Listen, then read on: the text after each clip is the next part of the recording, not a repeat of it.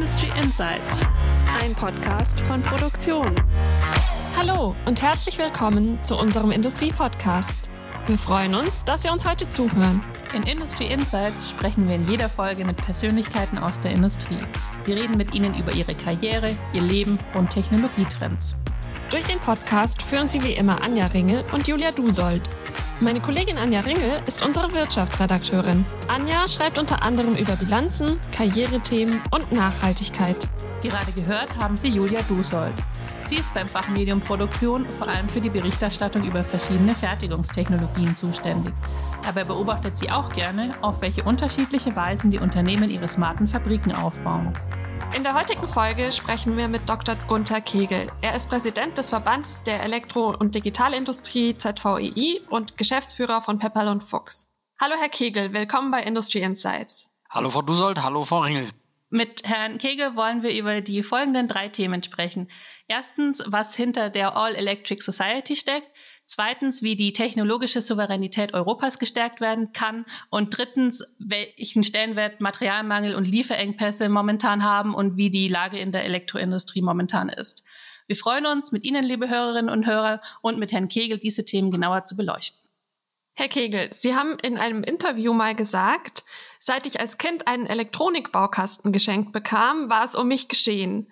Was genau fasziniert Sie denn so an Elektrotechnik?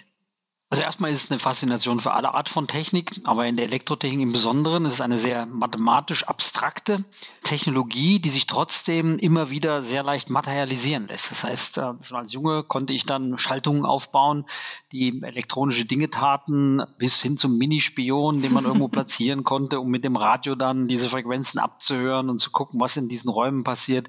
Da war man natürlich beim Räuber- und Gendarmspielen der Held, wenn man mit so einem Minispion auftauchte und den Agenten mimte. Und das ist dann auch durch Studium so geblieben. Wir haben immer während der theoretischen Zeiten, und das Studium ist sehr theorielastig, parallel dazu sehr praktisch gearbeitet, außer Curriculum, die ersten Mikrocontroller, ein Platinencomputer aufgebaut und wirklich echte Applikationen von der Heizungsregelung bis in die kleinsten ersten Automatisierungsprojekte gemacht. Und ich bin dann auch in dieser Branchenausrichtung der Automatisierung geblieben und bin wirklich ein Elektroingenieur, so wie ein Baum ein Baum ist.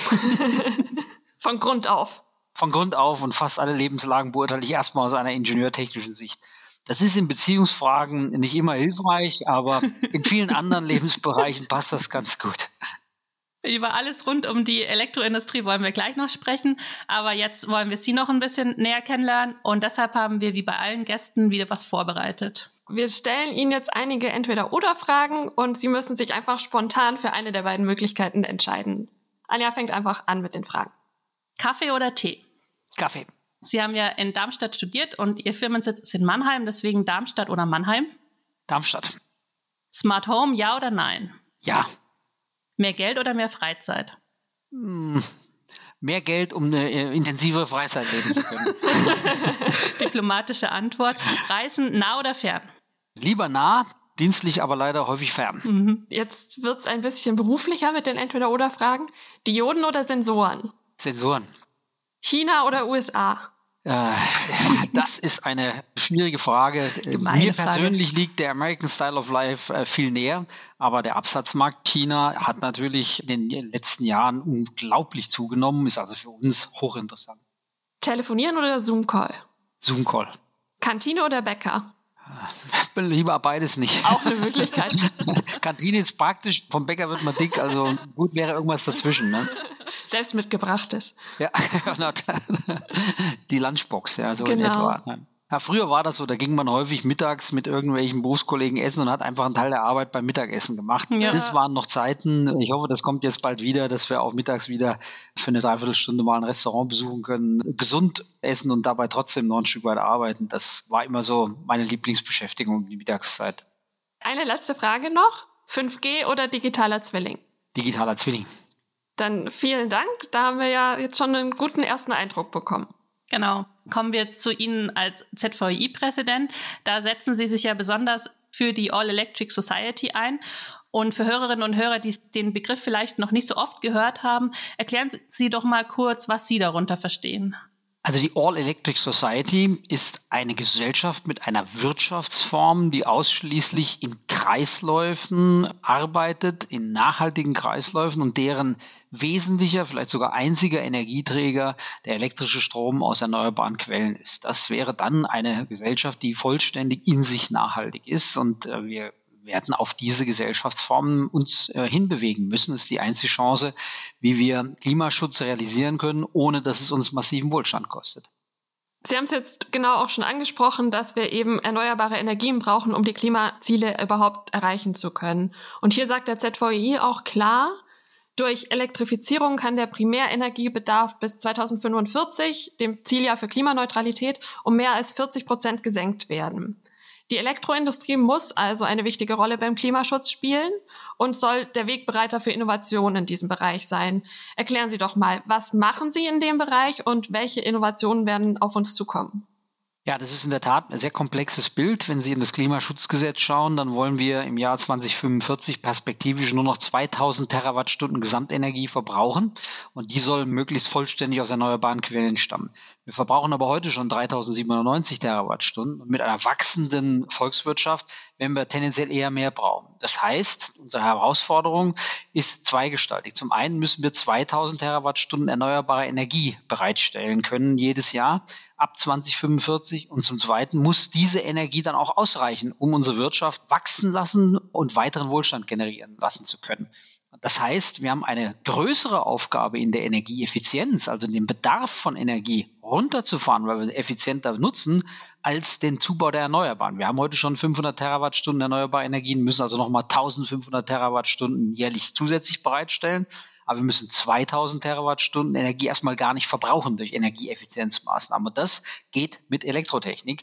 Und das geht nur mit Elektrotechnik. Die direkte Verwendung des Stroms ist die effizienteste Methode. Ja. Wir sehen das beispielsweise beim Auto.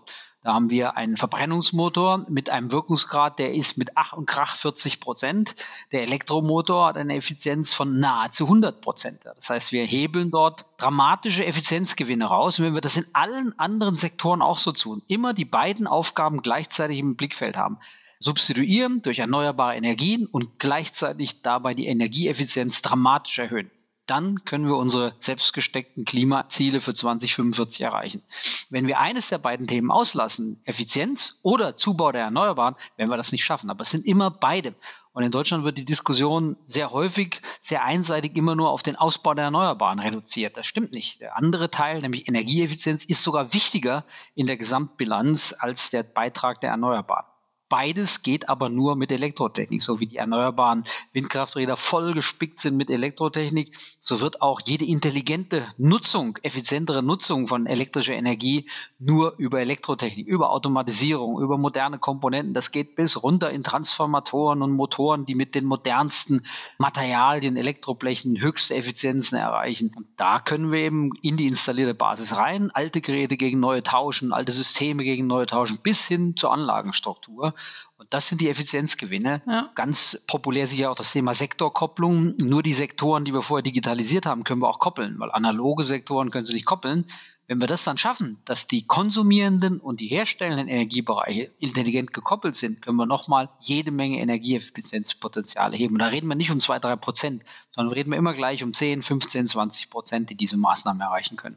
Ja, gerade im Zusammenspiel entdeckt man dann ja vermutlich viel. Naja, nehmen Sie mal Ihre Waschmaschine zu Hause, wenn die nur anfängt zu waschen, wenn der Strom verfügbar und billig ist, kann Ihnen ja egal sein. Hauptsache, es ist morgen ja. früh fertig. Ja? ja, das stimmt. Und das ist selbst beim Laden von Elektroautos, stelle ich mir so vor, dass wir irgendwann dann Geräte, Smart-Geräte haben, wo wir auf Knopfdruck sagen können, ich möchte jetzt in den Modus sofort laden, weil ich habe es eilig, ich will in anderthalb Stunden weiter. Ja. Oder das Auto steht eh die ganze Nacht da, du kannst auch dann laden, wenn der Strom billig ist. Ja. Das entscheide ich per Knopfdruck, habe zwei unterschiedliche Tarife dahinter. Ich weiß, es kostet mich halt mehr, wenn ich direkt laden will und es kostet mich weniger oder vielleicht sogar gar nichts, wenn ich mein Auto sozusagen als Puffer für überflüssigen Strom anbiete. Ja, das sind alles Modelle, die können erst entstehen, wenn die Sektoren vollständig digitalisiert sind.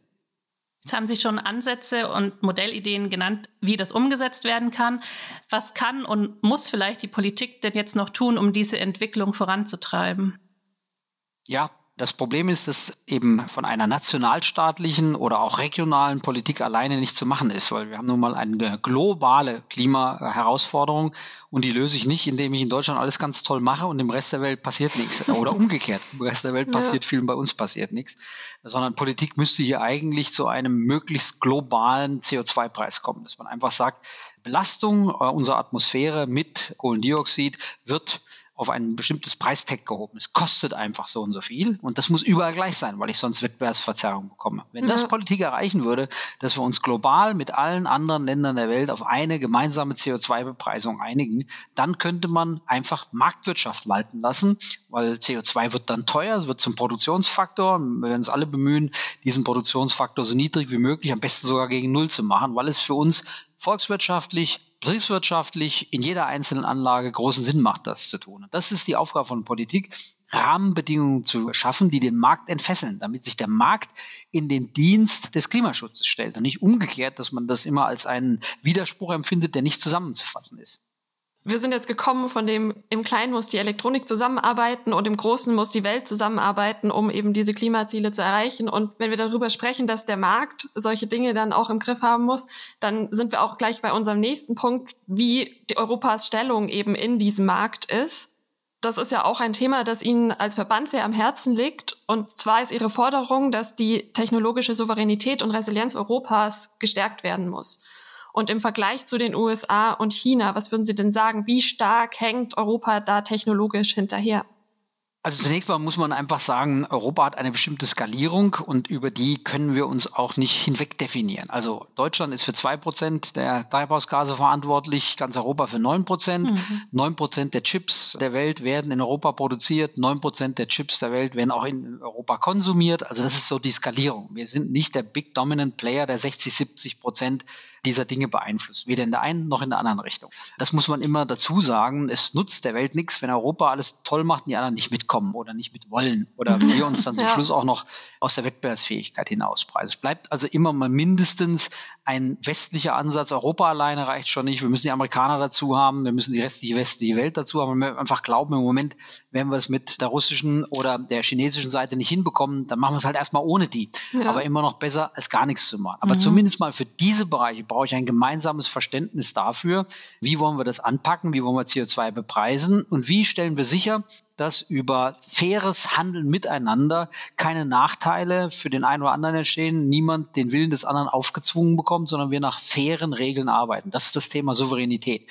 Wir wollen über die Souveränität sicherstellen, dass wir immer in einem fairen Verhältnis, in dem, was wir Level Playing Field nennen, miteinander handeln können. Und immer dann, wenn man technologisch zu abhängig wird, dann ist man der Machtposition des anderen ausgeliefert. Und wir haben ja nun gerade mit dem Beginn des Ukraine-Krieges erlebt, wie gefährlich das ist, einer ja. solchen Machtposition Position ausgeliefert zu sein. Und deswegen versuchen wir, Gegenpositionen aufzubauen und nennen das dann Souveränität. Mhm. Wir wollen souverän darüber entscheiden, ob wir bestimmte äh, Handelswege einschlagen, bestimmte Geschäfte machen oder auch nicht machen und nicht dazu gezwungen werden. Das heißt aber nicht, dass wir autonom oder gar autark werden wollen, sondern wir sehen nach wie vor im offenen multilateralen Welthandel die Lösung, die den weltweiten Wohlstand, die weltweite Befreiung aus Armut und Hunger am schnellsten vorantreiben kann. Und wir sollten diesen offenen, multilateralen, regelbasierten Welthandel, den sollten wir so lange wie irgend möglich verteidigen. Dazu ist aber notwendig, dass man sich wehren kann. Und wehren heißt, ich brauche eine Souveränität, indem ich sagen kann, wenn du mir diese Technologie nicht mehr zur Verfügung stellst, die für mich wichtig ist, dann kann ich dir andere Technologien vorenthalten, die für dich wichtig sind. Mhm. Das ist dieses Level Playing Field. Und äh, wir hoffen mal alle, dass diese Mechanismen funktionieren. Jedenfalls ist Europa dort auf dem Weg, sich gerade im Bereich der Halbleiter eine andere Souveränität zu verschaffen, als wir die bis heute haben. Ich habe es gerade gesagt, neun Prozent der Chips werden hier hergestellt, neun Prozent werden hier konsumiert. Europa ist bemüht, diesen Marktanteil in der Herstellung von Chips deutlich zu erhöhen. Und ich sage mal ganz ehrlich, wenn es uns gelingt, diesen Marktanteil leicht zu erhöhen und zu verteidigen, dann haben wir schon einen guten Job gemacht, weil mit unseren Maschinen, mit unseren elektrotechnischen Technologien haben wir auch noch andere Felder exklusiver Technologien, die anderen brauchen, wenn die weitermachen wollen. Das berühmteste Beispiel sind immer die Objektive von Zeiss, die man braucht für die neuen Sub 10 Nanometer Chipgrößen, für die Belichtung, für die Lithografien.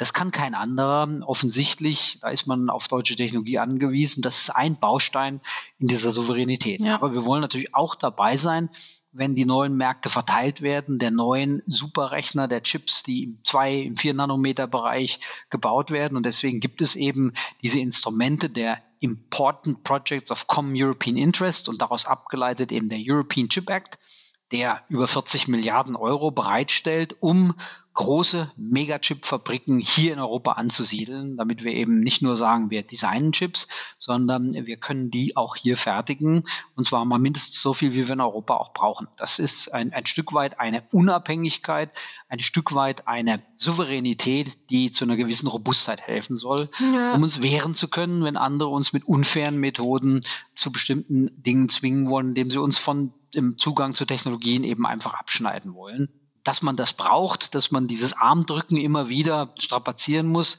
finde ich tragisch, ja. aber es ist ein Fakt, der so ist und es wäre blauäugig zu glauben, dass die Welt auf Dauer ausschließlich über eine faire, regelbasierte Welt miteinander handelt. Man braucht schon Möglichkeiten, sich wehren zu können, wenn einer aus diesem Konzept des regelbasierten Handelsordnungssystems ausscheren will.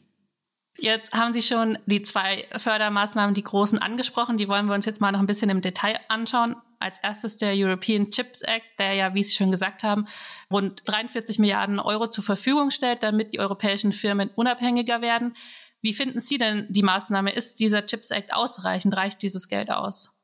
Wenn man prinzipiell eher ordoliberale politische Auffassung hat, dann tut selbst so ein European Chip Act ja schon weh weil 43 Milliarden als Subventionen in einen Bereich hineinzuleiten, das klingt ja schon von vornherein ungesund. Man muss das also in den Vergleich setzen mit den Subventionen, die andere Regionen für den gleichen Zweck bereitstellen. Und da muss mhm. man sagen, sind die 43 Milliarden in Europa ein guter Anfang, aber im Vergleich zu dem, was andere Regionen investieren, sicherlich nicht ausreichend, wenn man wirklich das ehrgeizige Ziel verfolgt, 20 Prozent Marktanteil zu erreichen. Wenn ja. man sagt, wir sind schon zufrieden, wenn wir den Marktanteil leicht ausbauen oder halten können, dann mag es sein, dass die 43 Milliarden ausreichen. Sie sind ja wirklich dafür vorgesehen, sogenannte Mega-Fabs in Europa anzusiedeln, also die großen Hersteller Intel, Samsung, TSMC dazu zu überreden, baut doch eure nächste Fabrik hier in Europa. Wir würden dann auch einen Teil dieser Investitionen durch Subventionen entsprechend kompensieren. Das ist die Idee dahinter und so macht es jede andere Weltregion im Moment auch.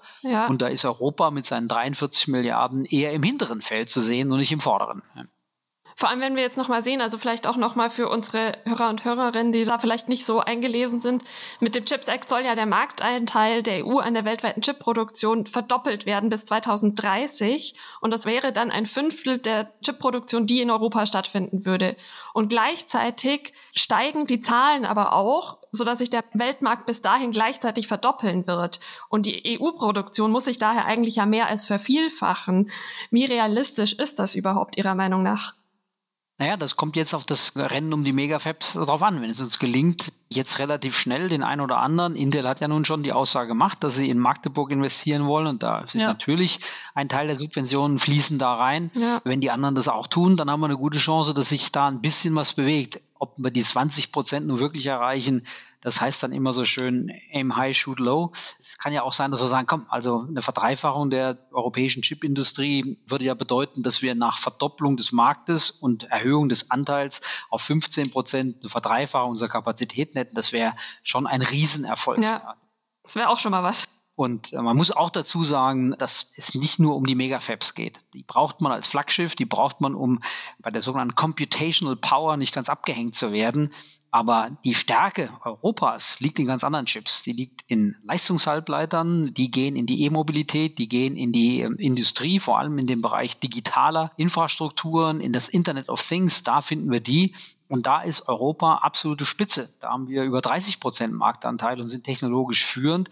Auch die dürfen wir nicht vergessen ja. bei unserem European Chip Act, dass wir dort eigentlich mit unseren Funden wuchern können und nicht erst hinterherlaufen, sondern eigentlich schon vorne sind. Ja. Also dort zu investieren macht großen Sinn. Es gibt das ganz neue Feld der Zwischenschicht zwischen dem Shopfloor, wo unsere Produkte die Internet of Things Teilnehmer sind und dem Office Floor, wo eben Microsoft und Leute sich austoben. Dazwischen gibt es die sogenannten Edge also die, die Kanten des Ganzen und diese Devices, die das übertragen, das ist völlig neu, dieser Markt. Da ist noch die Frage, wer holt sich den Kuchen?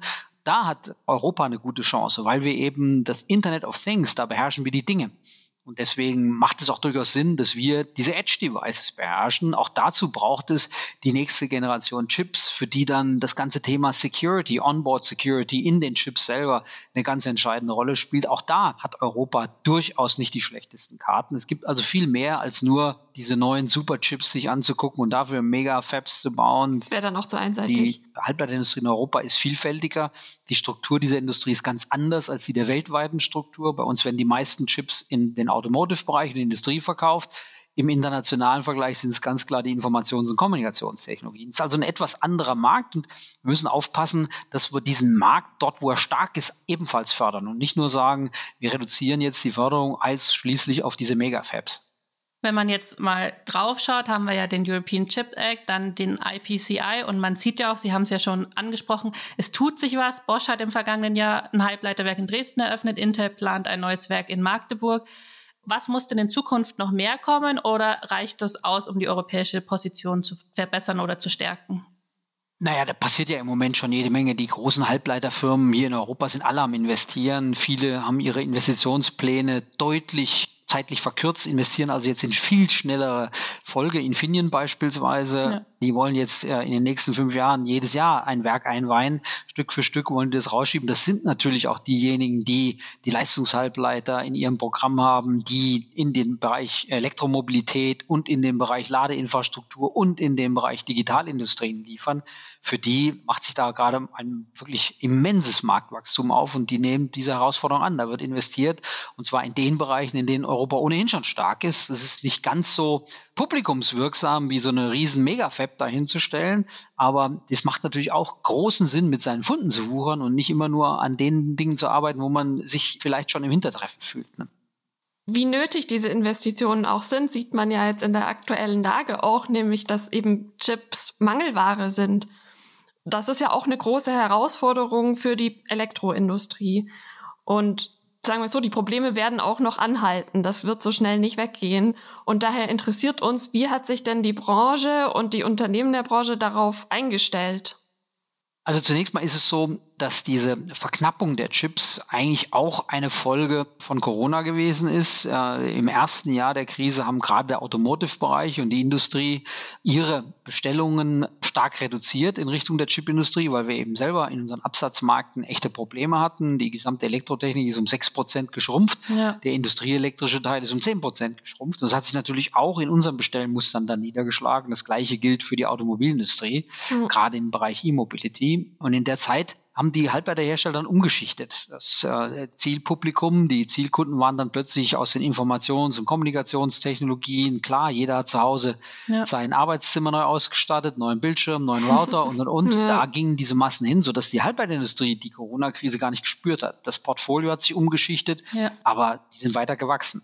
Und dann sind wir völlig überraschend Ende 20 wieder durchgestartet, die Industrie wie die Automobilindustrie. Und diese zusätzlichen Anforderungen sind dann auf die ausgelasteten Kapazitäten der Halbleiterindustrie getroffen und deswegen gibt es da diese Verknappung. Jetzt kommt natürlich hinzu, wenn solche riesigen Subventionen im Raum stehen, dass man natürlich als Halbleiterhersteller nicht investiert, bevor klar ist, dass diese Investitionen auch fließen, diese Subventionen. Ja. Dadurch, da bin ich sicher, sind nochmal verzögernde Elemente eingetreten, sodass wir jetzt einfach eine relativ lange Zeit haben, bis die Halbleiterindustrie wirklich die Investitionen in der großen Menge getätigt hat, die dort eine Entlastung herbeiführen. Mhm. Wir sehen das im Moment so, dass wir sicherlich noch das gesamte Jahr 2022 und weite Teile von 2023 mit einer Mangelversorgung zu kämpfen haben. Ja. Liegt auch einfach daran, wenn Sie eine neue Chipfabrik bauen, dauert das zwei Jahre, bis sie produktiv ist. Klar. So eine Megafabrik kostet dann bis zu 20 Milliarden Dollar. Die haben sie auch nicht jeden Tag flüssig.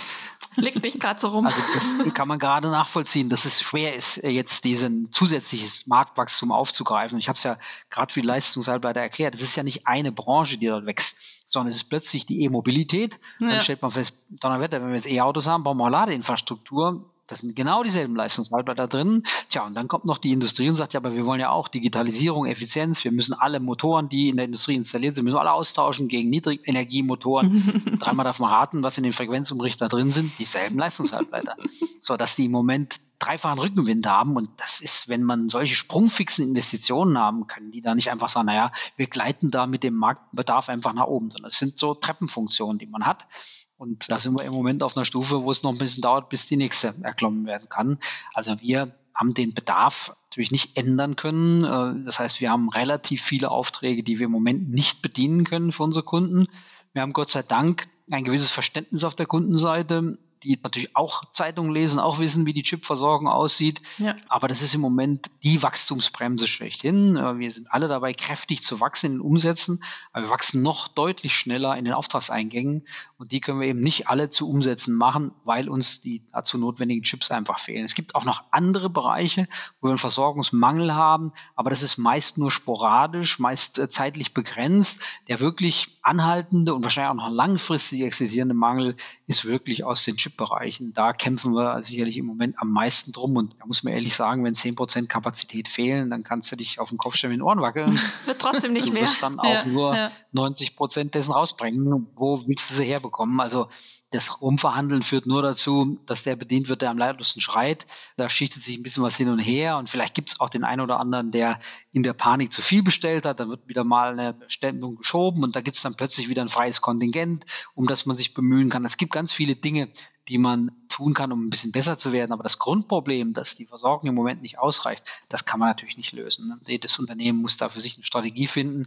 Aber alle leben damit, dass sie eben im Moment nur einen Teil der neuen Aufträge auch wirklich zu umsetzen machen können. Sie haben es jetzt gerade schon gesagt, die Branche hat auch zu Beginn des Jahres fleißig Aufträge gesammelt. Wenn man sich mal die Zahlen anschaut, der Wert der Aufträge lag im Januar 20,5 Prozent über dem Vorjahresmonat und der Boom setzt sich auch aus dem vergangenen Jahr fort. Da hat der Auftragswert um 23,9 Prozent zugelegt.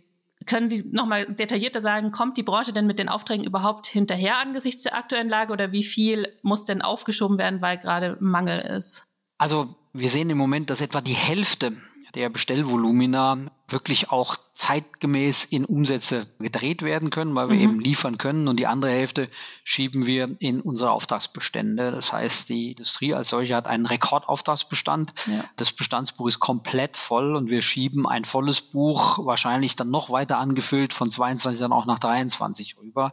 Das heißt, die Gespräche mit unseren Kunden sind mehr, dass wir sagen, wann glauben wir denn realistisch, das liefern zu können? Lieferzeiten von sechs bis neun Monaten sind heute eigentlich die Minimumregel. Also wer bis heute nicht bestellt hat, der wird Schwierigkeiten haben, seine Produkte aus der Elektrotechnik noch dieses Jahr geliefert zu bekommen. Klar, es gibt Häuser wie wir, wir haben immer noch viele der Produkte, die wir ab Lager liefern, die wir dann über Aufträge auffüllen. Da hat man manchmal das Glück, dass man so ein äh, lagerbestandshaltiges Produkt erwischt, dann kann das auch sofort geliefert werden. Aber für viele, gerade sogenannte OEM-Kunden, die also auch noch ein spezialisiertes Produkt brauchen, wenn die nicht bis zur Jahresmitte die Bestellung bei uns drin haben, dann haben die eigentlich gar keine Chance, das dieses Jahr noch zu bekommen, weil die Chips dafür schlicht nicht verfügbar sind. Das kommunizieren wir natürlich, die ganze Branche sehr offensiv mit unseren Kunden. Die wissen das auch alle. Wir haben ständig solche sogenannten Eskalationsgespräche, wo dann also die Kunden mit den größten Sorgen versuchen dann irgendwelche technischen Alternativen zu finden oder was man alles macht, so wie wir mit unseren Zulieferern auch arbeiten. Da gibt es dann tatsächlich auch noch andere Varianten, die so ähnlich sind, die den gleichen Footprint haben, die man dann einsetzen kann. Ist dann vielleicht noch eine kleine Softwareanpassung notwendig, damit der Chip das tut oder eine kleine Hardwareanpassung. Aber bevor man neun Monate gar kein Produkt bekommt, dann nimmt man eben solche Dinge in Kauf. Besser ein bisschen, bisschen nochmal anders als gar nicht. Ne? Wir leben damit, das ist einfach so, wir haben auch gar keine andere Möglichkeit. Und es ist toll, dass wir im Moment so super Auftragseingänge haben. Aber wir schaffen es nicht, alle Aufträge in Umsätze umzuwandeln. Das gilt für die Branche. Und das Leid klagt Ihnen jeder in der gleichen Weise, sind die Chips. Mittlerweile ist das fast so eine Art Normalität geworden. Wir hoffen alle, dass wir dann ab Mitte nächsten Jahres aber das haben wir eigentlich schon für dieses Jahr erhofft, eine deutliche Entspannung sehen. Bis dato ist sie nicht eingetreten. Ich hoffe mal, dass sie dann in zwölf Monaten soweit ist. Ja. Und ich hoffe, dass diese Entspannung nicht dadurch passiert, dass bestimmte Absatzmärkte keinen Bedarf mehr haben, sondern dass wirklich die Ressourcen aufgestockt werden und die Lieferungen dann ausreichen, um unsere Bedarfe zu decken. Der Bedarf ist ja auch auf der ganzen Welt da. Die Elektrobranche ist extrem exportorientiert. Und auch hier gab es einen neuen Spitzenwert und zwar mit einem Exportwert von fast 225 Milliarden Euro, wurde 2021 das Niveau des bisherigen Rekordjahrs 2019 um fast 5 Prozent übertroffen. Was sind denn die größten Wachstumsregionen? Also wachsen tut im Moment die ganze Welt, das ist das Schöne. Die Elektrotechnik macht einen Großteil ihrer Exportumsätze immer noch mit unseren direkten europäischen Nachbarn. Unter den Top Ten sind acht europäische Länder.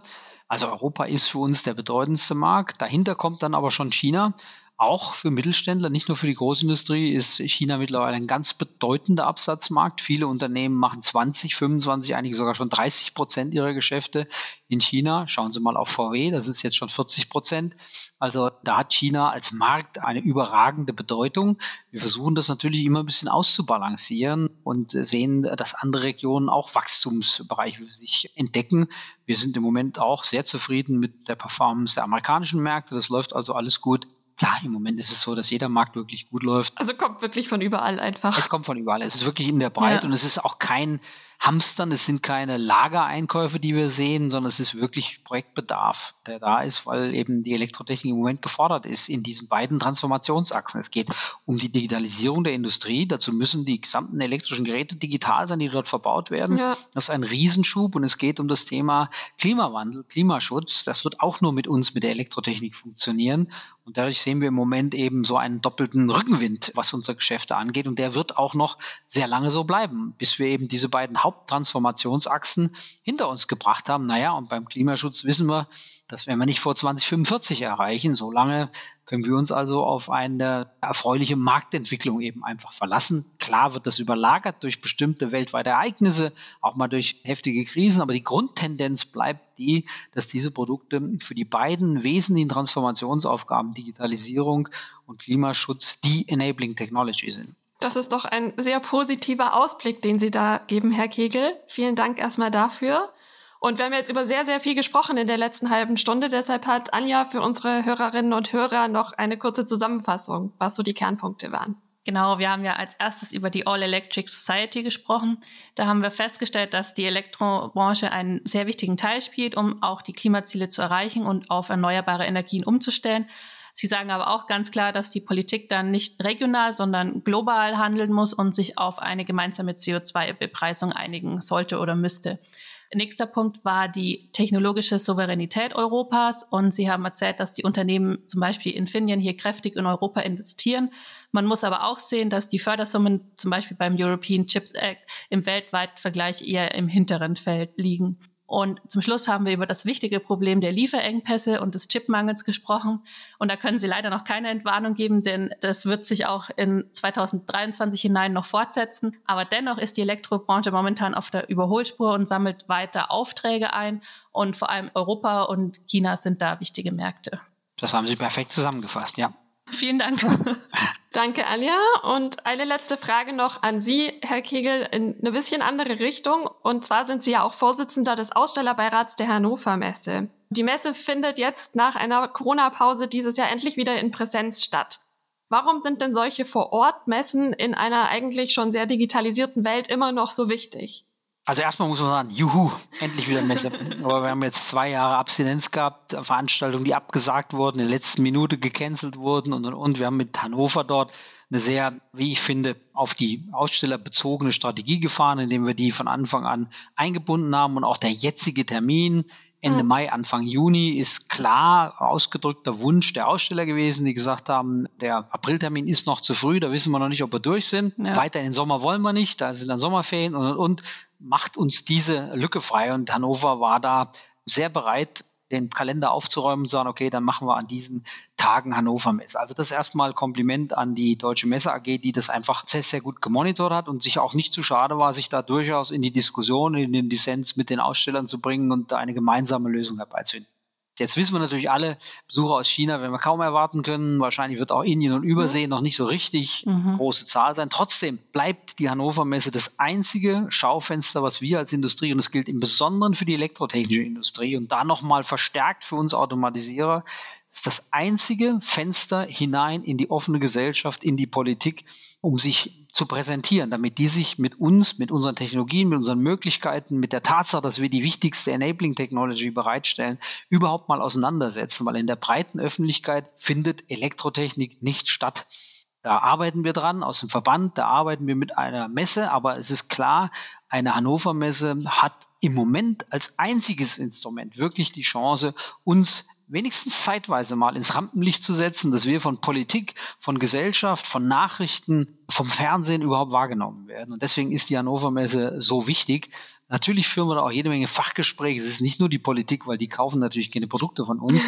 Aber neben ja. den vielen Fachgesprächen ist es eben vor allem die deutlich erweiterte Adresse in Richtung Gesellschaft, in Richtung Politik, die wir nur über die Hannover Messe als Produkt wirklich darstellen können. Die anderen Messen werden dort auf diesem Radar noch nicht wahrgenommen oder nicht wahrgenommen. Außerdem Natürlich kann ich mir viel Informationen übers Internet holen. Ja. Aber ob der Mensch, mit dem ich in Zukunft zusammenarbeiten will, nett ist oder nicht, das stelle ich am besten fest, indem ich mich mit ihm mal auf einen Kaffee zusammensetze und sage, okay, ja. du bist jetzt mein neuer Lieferant, aber wenn es Lichterloh brennt, bist du dann auch jemand, auf den ich mich stützen kann, mit dem ich dann gerne telefoniere und mit dem ich dann irgendwie versuche, das Problem zu entschärfen? Oder gehst du mir eigentlich schon nach dem zweiten Wort auf den Wecker? Ja? Das sind Dinge, die sind durchaus kaufentscheidend und die können sie nur über eine Messe transportieren, was für die Messe auch ganz wichtig ist, wird immer vergessen, jede Webdarstellung, alles ist immer nur eine Lösung für irgendein Problem. Ja. Es gibt keinen Wettbewerb in der Darstellung von Lösungen. Das gibt es nur auf der Messe. Wenn ich interessiert bin an einer bestimmten Lösung, dann laufe ich über die Messe und finde zehn verschiedene Ansätze, das zu lösen. Kann mit zehn verschiedenen Menschen sprechen und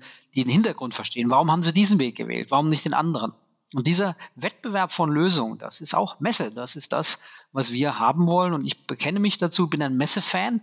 Das ist für mich auch unfassbar effizient, weil ich an einem Tag 10, 15 Kontakte abarbeiten kann, wo ich sonst einen Reisetag jeweils für aufwenden mhm, müsste. Ja, klar. Aber auch die anderen Dinge, dass man von der Politik endlich mal wahrgenommen wird, dass man es schafft, eine Außenministerin Frau Baerbock oder einen Wirtschaftsminister Herrn Habeck oder einen Kanzler Herr Scholz dazu zu bringen, die Messe zu eröffnen, eine Rede zu halten, über die Stände zu laufen, sich mit uns, mit Industrie auseinanderzusetzen. Da hat Hannover eben eine wirklich tolle Hebelwirkung. Wir freuen uns auch schon auf die diesjährigen Messen. Aber jetzt zunächst mal vielen Dank, Herr Kegel, dass Sie heute unser Gast waren bei Industry Insights und uns einen Einblick in die Lage der Elektroindustrie gegeben haben. Das habe ich sehr gerne gemacht. Vielen Dank. Danke. Ja, danke auch von mir. Und bis auf bald. Julia, magst du unseren Zuhörenden noch erzählen, wo sie weitere Infos zum Podcast finden?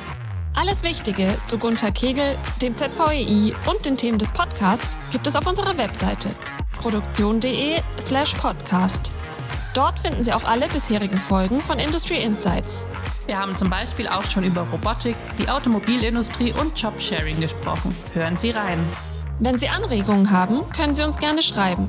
Unsere E-Mail ist podcast.mi-connect.de. Wir freuen uns auf Ihr Feedback. In der nächsten Folge sprechen wir indirekt auch über Lieferkettenprobleme. Unser Gast ist Angelika Bittner, Gruppenleiterin Analytik und Prozesse für den Einkauf bei SEW Eurodrive. Thema ist unter anderem die Digitalisierung des Einkaufs und Risikomanagement. Vielen Dank, dass Sie uns heute zugehört haben. Bis zum nächsten Mal bei Industry Insights. Ihre Julia Dusold und Anja Ringel.